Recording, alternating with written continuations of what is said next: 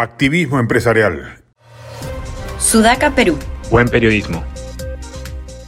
Importante, muy importante el reciente pronunciamiento de diversos gremios empresariales exigiendo ponerle fin al descalabro gubernativo que tanto daño le está produciendo no solo a la economía, sino al tejido social peruano en su conjunto.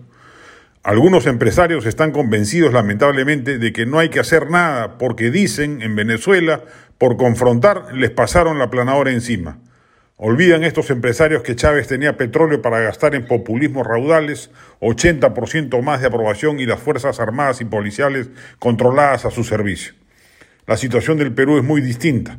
Castillo es un gobernante precario, incompetente, con una altísima desaprobación que ha cooptado algunas porciones militares y policiales, pero no ejerce sobre ambas el control total que había logrado el chavismo. Es un gobierno débil en cuidados intensivos que al menor ventarrón puede desplomarse.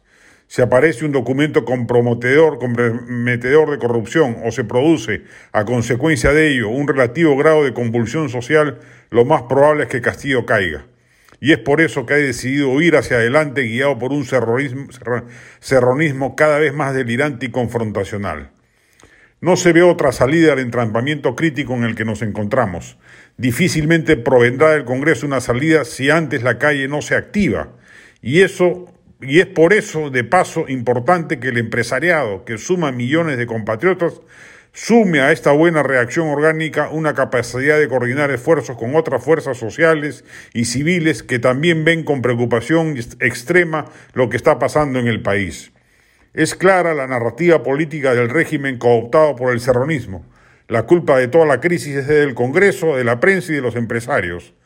Si estos últimos no convocan más fuerzas a su alrededor, su gesta solo servirá para retroalimentar la narrativa populista y demagógica del gobierno en su contra. Ya ven, ahí están los capitalistas monopólicos y oligopólicos que no quieren bajar sus precios y a los que no les importa el bolsillo popular, seguramente escucharemos en las próximas horas. Castillo no puede quedarse hasta el 2026, eso es claro.